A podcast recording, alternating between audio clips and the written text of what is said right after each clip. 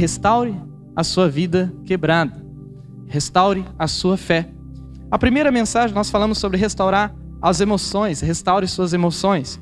E nós vimos que para restaurar nossas emoções, nós precisamos vencer o sentimento de vingança que muitas vezes rodeia o nosso coração. Porque às vezes acontecem coisas ruins na nossa vida e nós queremos nos vingar. Nós queremos dar o troco. Nós queremos mostrar para outra pessoa que nós também sabemos fazer o mal. E toda vez que nós tentamos nos vingar, as nossas emoções, elas vão lá para baixo. Ainda nessa mensagem, nós falamos que nós precisamos expressar o que nós aprendemos com Deus.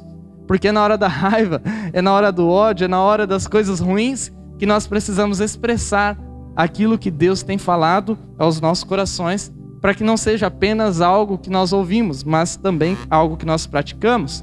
E ainda, para restaurar as emoções, nós falamos que nós precisamos valorizar as pessoas que estão próximas de nós, as pessoas que nós amamos. Talvez o seu pai, sua mãe, as pessoas que estão dentro da sua casa. Valorizar essas pessoas para que as suas emoções elas fiquem bem. E eu contei nessa mensagem que muitas vezes eu chego em casa cansado.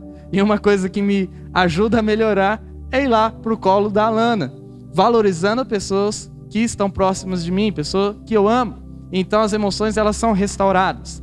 Nós falamos também na segunda mensagem sobre restaurar os projetos. Restaure os seus projetos. Nós falamos nessa mensagem que você precisa sair do conformismo. Porque muitas vezes nós usamos tudo quanto é coisa ruim como desculpa na nossa vida. Ah, é a crise, é a pandemia, por isso que eu não vou fazer tal coisa. Então nós gostamos do conformismo. Nós não saímos da nossa zona de conforto para ir além, para conquistar aquilo que Deus tem colocado dentro do nosso coração.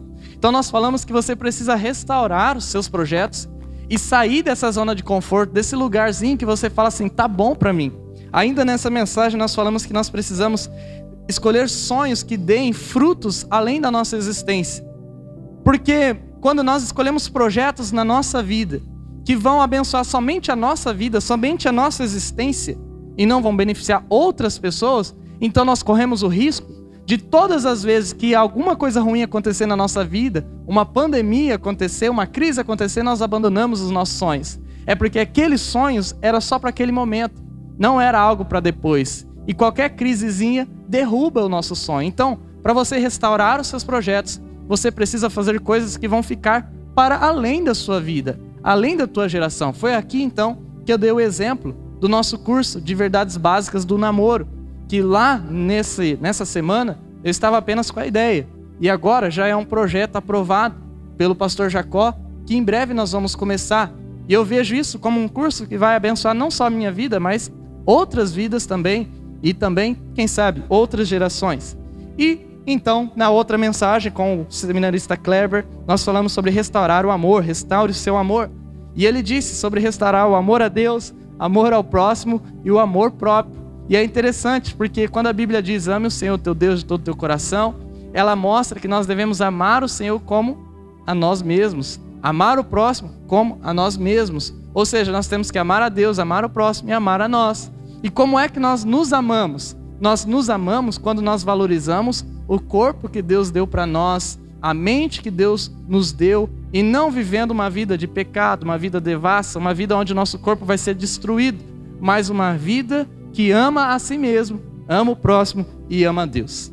Hoje eu quero continuar esta série falando sobre restaurar a sua fé. Mas o que é fé?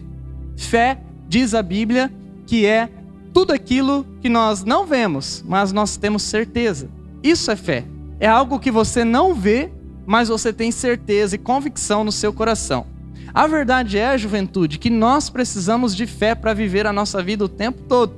Você, quando acorda, você vai escovar os seus dentes, você vai se trocar, você vai, ah, talvez para o seu trabalho, ou você vai para a sua, sua faculdade, não sei aonde você vai pela manhã, mas você só faz isso e você só pega o seu carro, só pega o seu Uber, ou só pega a sua bicicleta, ou o seu patinete eletrônico, não sei do que que você vai para o seu trabalho, para a sua faculdade, mas você só faz isso porque você acredita que você vai chegar em tal lugar, porque você acredita que aquilo é importante na sua vida, porque você acredita que as coisas vão acontecer como você tem planejado. Você coloca lá na tua agenda, você coloca o teu despertador para despertar naquele momento, porque você acredita que você vai acordar.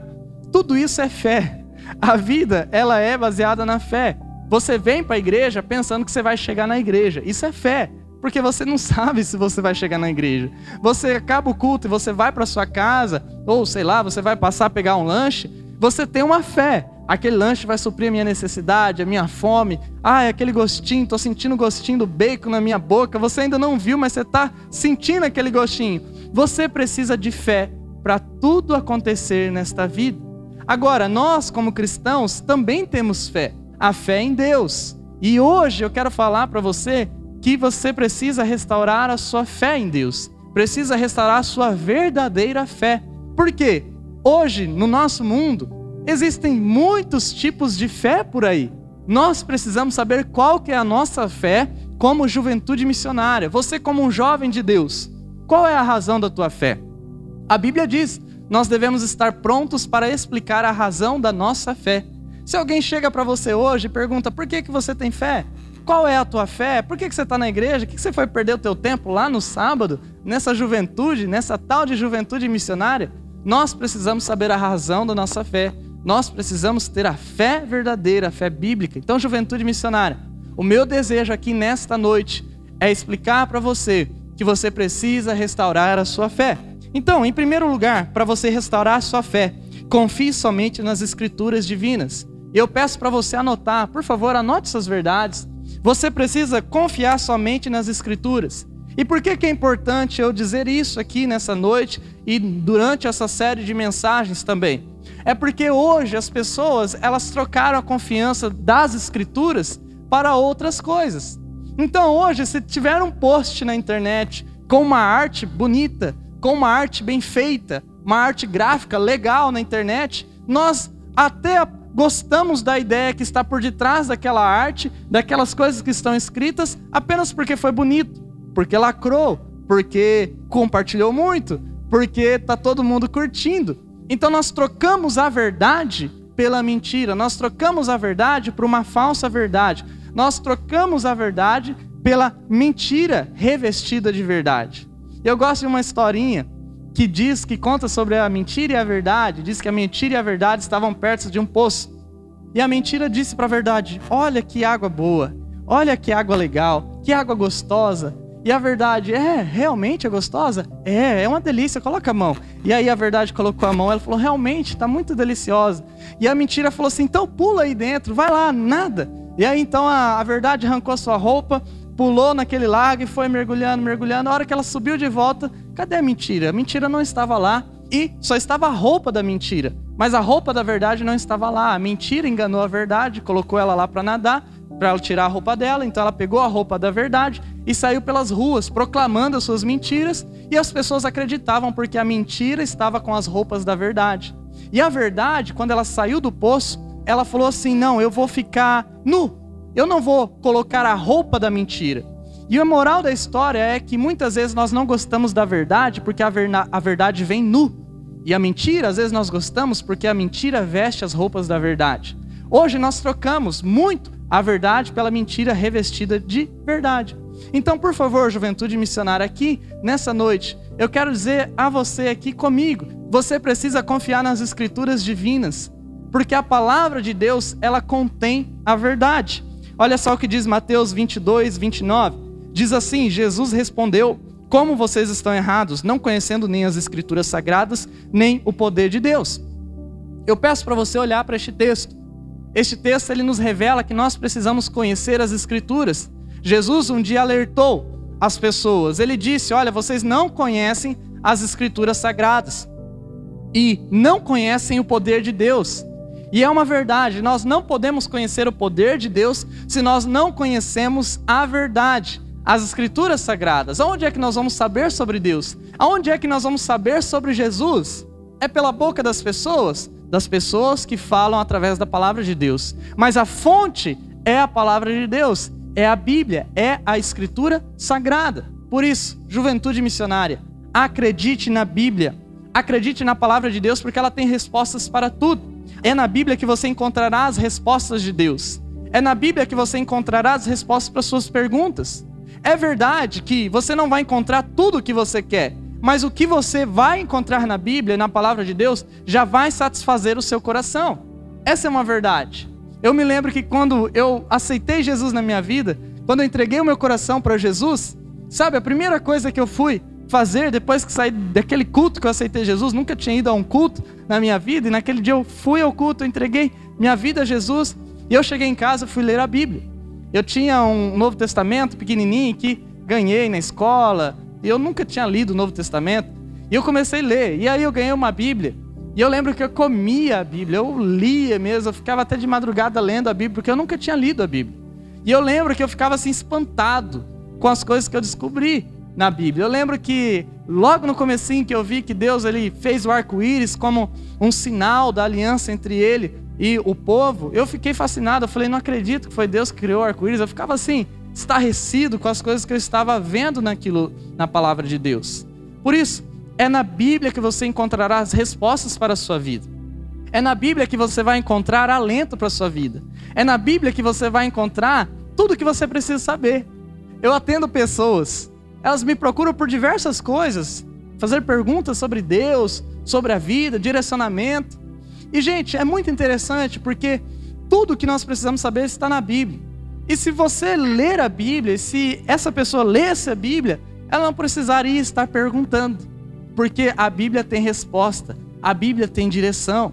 Por isso eu preciso dizer a você: a Bíblia contém as respostas de Deus.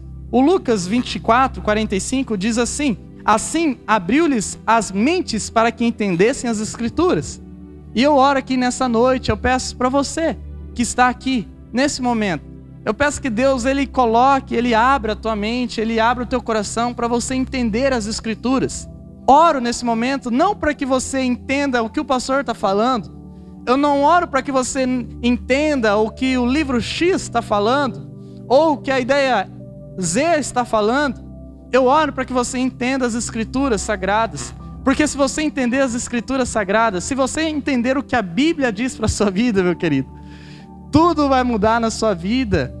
Você vai viver uma vida mais abundante. Você vai ter a mente aberta para enxergar coisas que você talvez possa não estar enxergando por causa das Escrituras.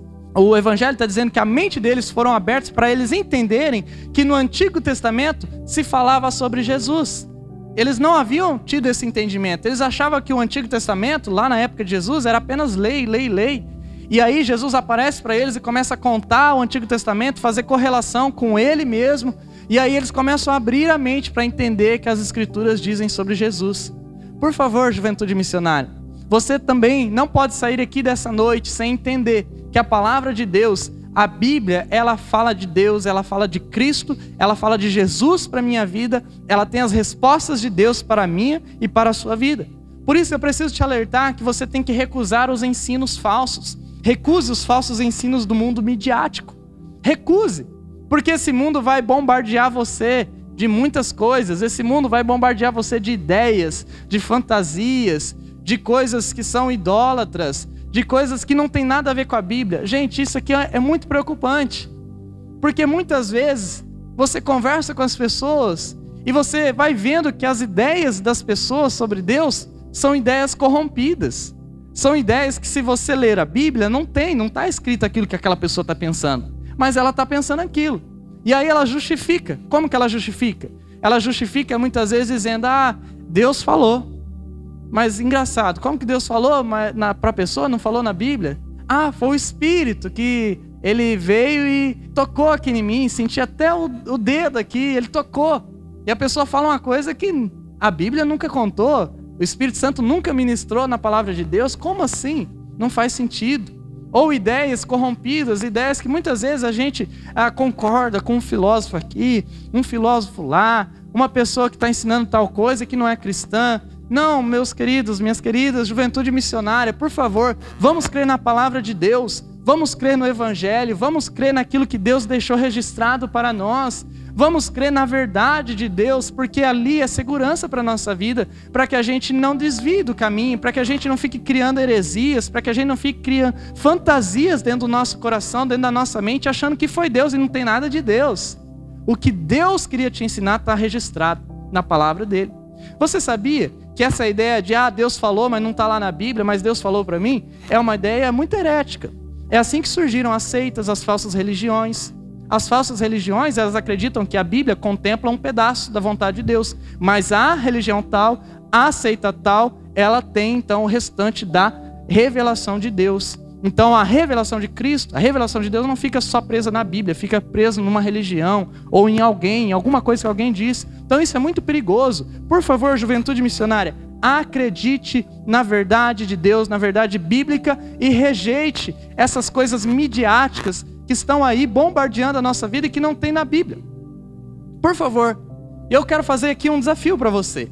Por exemplo, quando você for escutar uma mensagem, quando você for escutar uma pregação, um devocional, qualquer coisa, você for ler alguma coisa na internet, perceba o quanto essa pessoa que está ali colocando as palavras dela, ou escrevendo, ou dizendo, ela leva você até Jesus.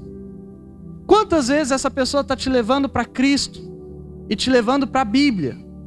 Você vai ficar horrorizado se você, a partir de hoje, começar a pegar hoje à noite, chega na sua casa, pega uma mensagem, começa a olhar. Isso aqui que essa pessoa falou está na Bíblia, aonde que está?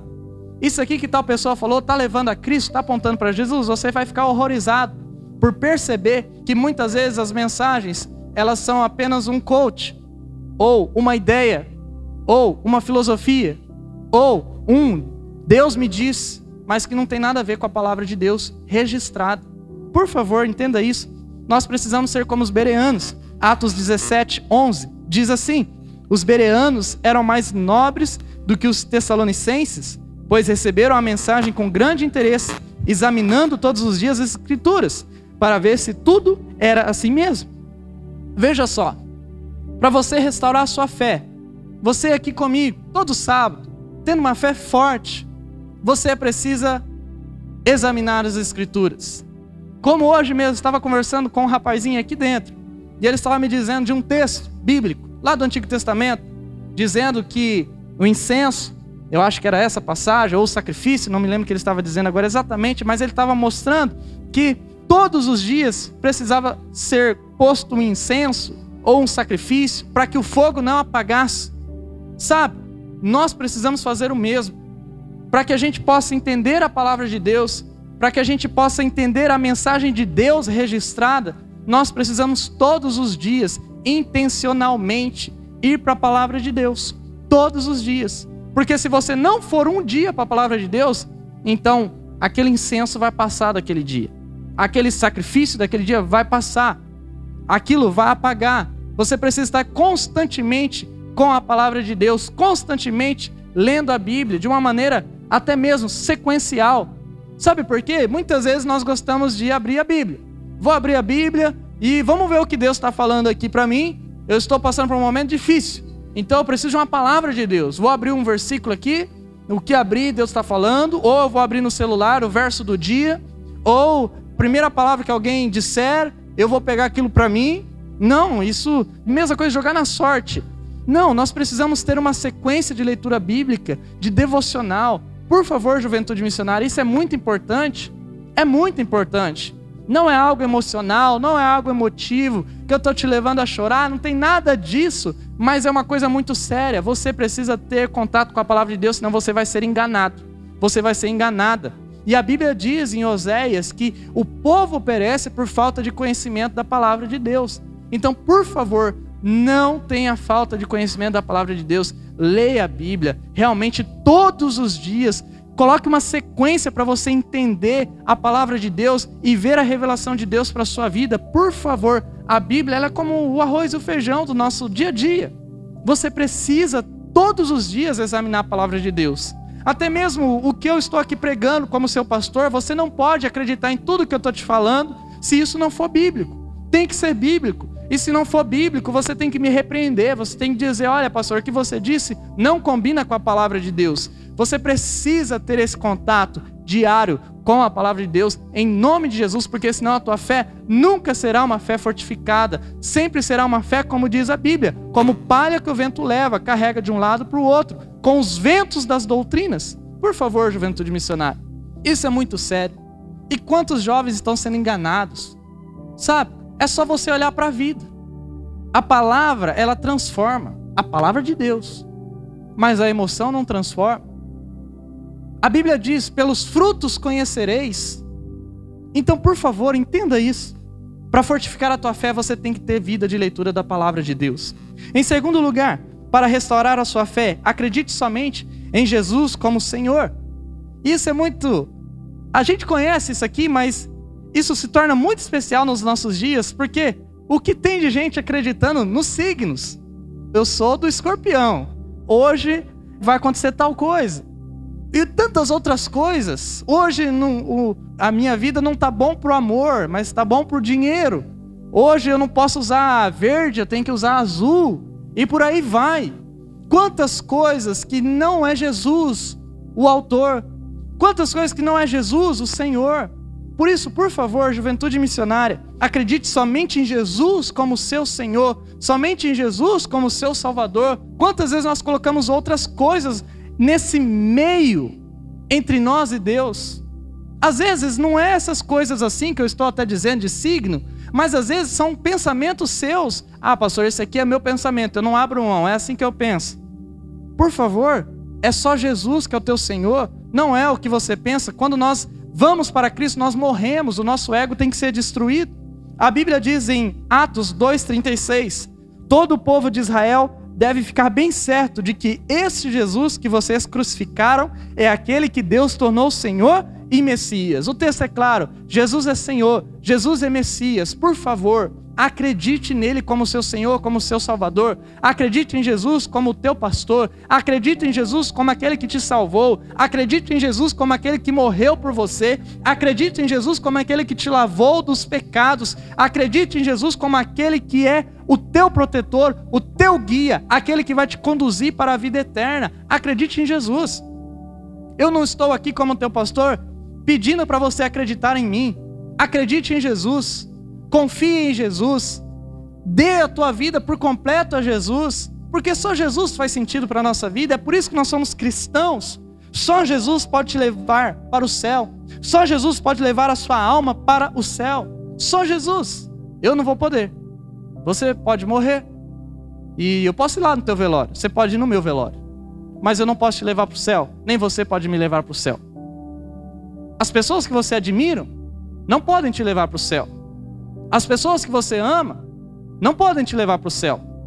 As ideias, os conceitos, as filosofias humanas, as práticas sociais, tudo isso pode ser muito legal aqui nessa terra. Pode ter cara de inteligência, cara de sabedoria.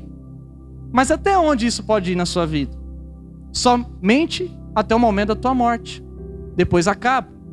Essa pessoa esse conceito, esse líder, esse político, essa pessoa não pode te levar para o céu. É por isso que é só Jesus que é o nosso Senhor. É por isso que é só Jesus que nós devemos ter confiança. É por isso que é só Jesus que nós devemos depositar a nossa fé e confessar o nome dele, porque em Jesus nós temos vida e vida eterna. Romanos 10, 9 diz assim: Se você confessar com a sua boca que Jesus é o Senhor e crer em seu coração que Deus o ressuscitou dentre os mortos, será salvo é só por crer, é só por confessar com a sua boca. E muitas vezes eu vejo as pessoas querem fazer grandes coisas para serem salvas, ou, ao contrário disso, não fazem nada e acham que assim, ah, eu não preciso fazer nada porque é só confessar a Deus. Não, é crer em Deus. É uma crença que leva a uma prática. Por favor, juventude missionária, acredite como Jesus, em Jesus como seu Senhor e Salvador como aquele que morreu por você e confesse com seu coração, confesse com a sua vida de que maneira você tem que viver Jesus. Você tem que andar com Jesus.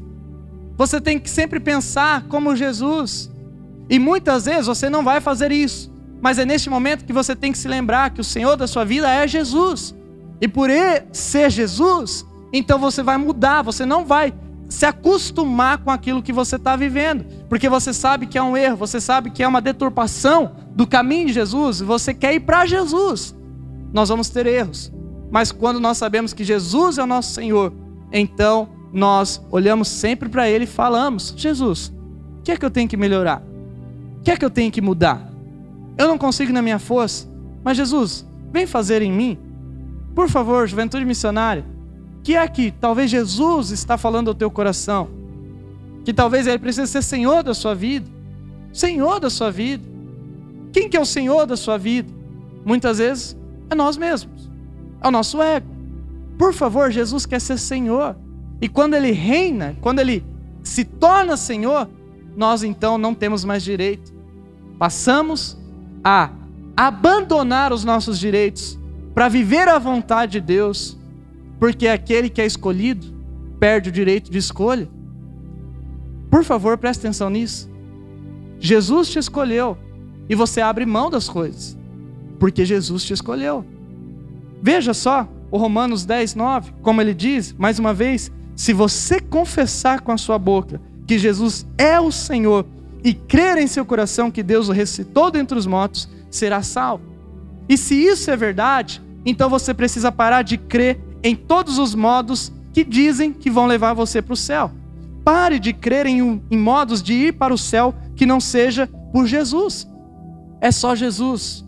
É só Cristo na sua vida. É só Jesus. Por favor, não saia daqui nessa noite sem essa palavra em teu coração. É só Jesus.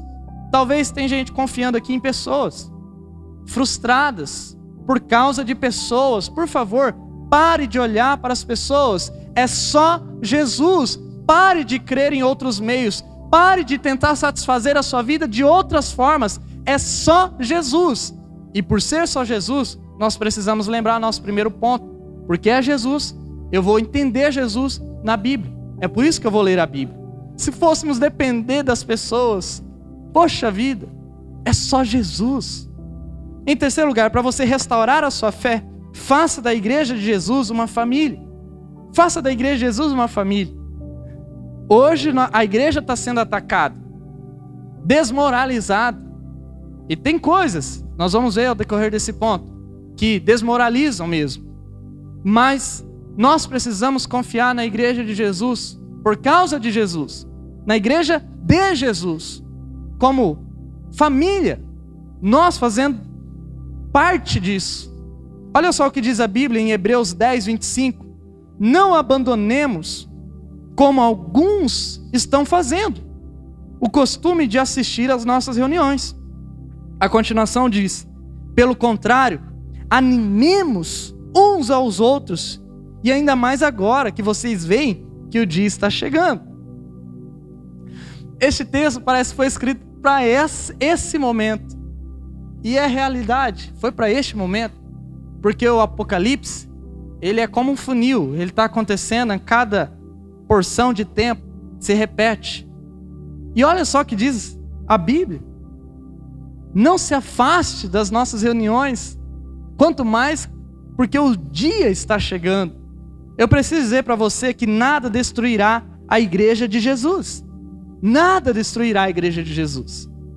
Nada. Como nós lemos aqui de propósito no início do culto, nem a morte, nem a vida, nem os anjos, nem potestades, você percebe?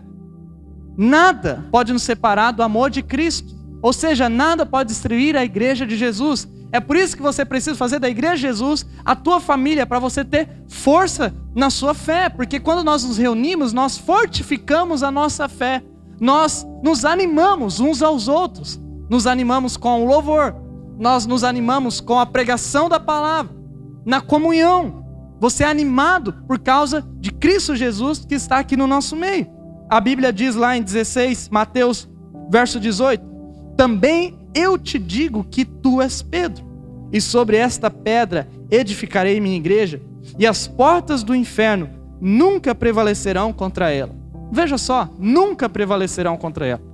Agora, uma pergunta que surge para nós é o seguinte: se a igreja ela é algo bom, é algo de Deus, o inferno não pode prevalecer, por que que a igreja tem problemas? Por que, que a igreja ela tem coisas ruins acontecendo? E eu quero responder rapidamente aqui para vocês. Em primeiro, a igreja ela tem problemas porque o diabo luta. O diabo luta contra ela. E eu preciso dizer aqui, juventude missionária, E para você crer no que eu vou dizer agora, você precisa cumprir o primeiro ponto da nossa mensagem, que é crer nas Escrituras, e cumprir o segundo ponto, que é crer em Jesus, para que isso faça sentido agora. O diabo luta contra a igreja. O diabo luta contra a juventude. Você acha que eu não vejo? O diabo lutando contra a gente. É claro que o diabo ele luta contra a gente. Vocês lembram aqui, há algumas semanas atrás, que eu acabei o culto e eu disse para nós, membros, somente os membros jovens, ficassem aqui no culto, na nossa reunião. E vocês que estavam aqui, vocês lembram do que eu falei? O diabo estava atacando, dividindo, colocando pessoas de canto. Quantas pessoas eu atendi, pessoal, nesses últimos três meses, dizendo, pastor, não vou mais para a igreja, sabe por quê? Porque eu entro lá, tá todo mundo me olhando de cara feia. Um monte de gente falando isso. E eu comecei a mostrar para essas pessoas, no início eu fiquei espantado. Eu falei, como assim? E aí eu comecei a ver repetição. Não das mesmas pessoas, mas outras pessoas falando a mesma coisa. Eu comecei a ver que não era isso que elas estavam vendo. Era o diabo que estava cegando e colocando isso. E eu comecei a chamar as pessoas que tinham conversado comigo, eu comecei a mostrar para elas. Você consegue perceber que não são as pessoas que estão virando a cara para você, mas é você que está vendo coisa que não tem. Você não percebe ver que é o diabo que está colocando isso para separar? As pessoas começaram a ver o que eu estava vendo. O diabo luta a juventude missionária. Você acha que o diabo, acabando um, um acampamento, dizendo somos o purê de batata, para dois meses depois, o purê de batata se desfazer? Cadê? Juventude missionária, ação do Satanás, ação do diabo, ação do inferno. É claro, é visível, só não enxerga quem é cego. E cego pelo próprio diabo, porque a Bíblia diz que o diabo cegou o entendimento das pessoas. Você está me compreendendo? O diabo luta contra, é por isso que a igreja tem problema. E é por isso que nós precisamos resistir, é por isso que nós precisamos lutar, é por isso que nós precisamos ir, é por isso que nós precisamos orar, é por isso que eu não posso ficar calado, eu tenho que erguer minha voz, erguer meu rosto e partir para cima, porque o diabo luta contra. Segundo lugar, por que, que a igreja tem problemas? Porque estamos em construção. A igreja tem problemas porque ela aceita pessoas como você. A igreja tem problemas porque ela aceita pessoas como eu. Um menino cheio de problemas. Que o pai foi embora com 10 anos, ficou carência de pai. O menino que depois ficou numa família cheio de turbulência, uma família agressiva, um menino que chorava por canto, ficava chorando dentro do quarto, que não queria comer com a família, um menino que queria ficar longe de todo mundo, um menino que eu já contei aqui para vocês que sofreu um abuso lá na infância, mesmo que eu não sabia, naquele momento que era. Como que a igreja não vai ter problema se ela aceita uma pessoa como eu? Como que a igreja não vai ter problema se ela aceita uma pessoa como você? Nós somos pessoas em construção. E quando nós paramos de entender isso, nós começamos a apontar: ah, é você, é você, é você. Ah, é você, é o cara lá, aquele cara lá cantando lá, aquele cara servindo, aquele cara lá no banco. Ah, o que, que é isso? Vou fazer o que lá na igreja? Nós paramos de olhar que a gente está em construção, nós paramos de olhar a nossa história, nós paramos de olhar para nós mesmos e vermos que nós temos, estamos cheios de problemas. E que a igreja tem problema por causa de nós. Porque se todo mundo fosse fiel, se todo mundo fosse no culto, se todo mundo tivesse medo de morrer, se todo mundo não tivesse medo de estar aqui, se todo mundo fosse fiel e dizimasse, se ofertasse, meu Deus, já teríamos feito um monte de coisa, mas não é assim. Não é assim. A igreja tem problemas por causa que tem pessoas em construção. E em terceiro lugar, a igreja tem problemas porque há joio e trigo. A Bíblia deixa bem claro que há joio e trigo. Há pessoas boas e pessoas más. Não é que a igreja tem é uma instituição de caráter ruim. É que há gente ruim em todo lugar. Há joio e há trigo. E a Bíblia deixa isso bem claro. E sabe o que é mais interessante? É que a Bíblia não diz para tirar o joio. Ela diz para deixar crescer junto. Deixa crescer junto. Mas pastor, por que você não tira falando de tal? Mas pastor, por que você não faz aquilo? Mas pastor, isso, isso, isso, isso, isso. E a gente aponta às vezes um dedo para o outro. Por quê? Porque deixa crescer junto. o papel de ceifar a colheita, separar o joio do trigo, não é meu papel, não é seu papel, é de Deus. Você percebe, juventude missionária? É por isso que nós temos problemas na igreja. É por isso que nós temos problemas na nossa juventude. Há joio e trigo. E pelos frutos conhecereis. E não é o meu papel, nem o seu papel, minar por completo essas pessoas. É por isso que há problemas. Mas mesmo assim, tendo tudo isso, a igreja é de Jesus. E por ser de Jesus, nós podemos unificar a nossa fé. E por ser de Jesus, nós podemos glorificar a Deus. E por ser de Jesus, nós podemos sentir o poder de Deus. E por ser de Jesus, nós podemos ser cheios do Espírito Santo. Por isso, a igreja é um apoio para a sua vida. A igreja é um apoio para você. Por isso, para você fortificar a tua fé, você tem que estar na igreja de Jesus. Porque ela é um apoio para a sua vida. E quando eu digo igreja, eu não estou falando prédio. Estou falando da reunião que nós fazemos aqui. Isso é igreja. Se um dia essas portas se fecharem, nós vamos nos reunir em outros lugares. Talvez não um lugar tão grande como esse. Talvez em pequenos lugares. Mas, mesmo assim, a Bíblia diz: onde estiver dois ou três, ele estará ali, será uma igreja. Porque a igreja é um apoio para a nossa vida. Seja pequena, seja grande. É um apoio para a sua vida. Aonde é que nós estaríamos se não fosse a igreja de Jesus? Quando eu olho para a minha vida, onde eu estaria? Talvez fazendo um monte de coisas erradas, cometendo pecados. E eu tenho essa visão clara na minha vida, que a igreja, ela é uma proteção para mim porque eu tenho todas as tendências para fazer o que é errado, mas a igreja é o meu parâmetro. Por isso, ela é importante para a nossa vida, para a sociedade, para o nosso estado, para o nosso país, para a nossa cidade e para você. É importante para você. Não se afaste da igreja de Jesus. Não fique longe da igreja de Jesus. Faça dela uma família. E não diga que não queira por causa dos problemas, como eu já mencionei. Ela é um lugar de apoio, como diz o Atos 12, 5. O Pedro, então, ficou detido na prisão, mas a igreja orava intensamente a Deus por ele. Por favor, eu peço no nome de Jesus que Deus revele este texto para o seu coração, para que você seja esta igreja. Porque não é simplesmente o pastor tem que ser essa igreja, você tem que ser esta igreja uma igreja que fortifica a fé um dos outros. Por favor. Por isso eu preciso desafiar você a ser mais do que uma pessoa que assiste o culto. Eu preciso desafiar você a ser um membro ativo da igreja, não apenas alguém que assiste os cultos. Seja um membro ativo da igreja de Jesus. Uma pessoa que trabalha no reino de Jesus. Uma pessoa que expressa a sua fé para as outras pessoas. Uma pessoa que fortifica a fé de outras pessoas. Não seja apenas alguém que assiste o culto. Por favor. Isso eu estou dizendo. E eu sei, não é fácil falar isso. Mas com o carinho que eu posso neste momento, seja ativo no reino de Jesus. Jesus chama você para você ser igreja junto com a gente, para que nós possamos ser juventude missionária novamente. Como? o purê de batata. Não as batatas separadas, o purê de batata.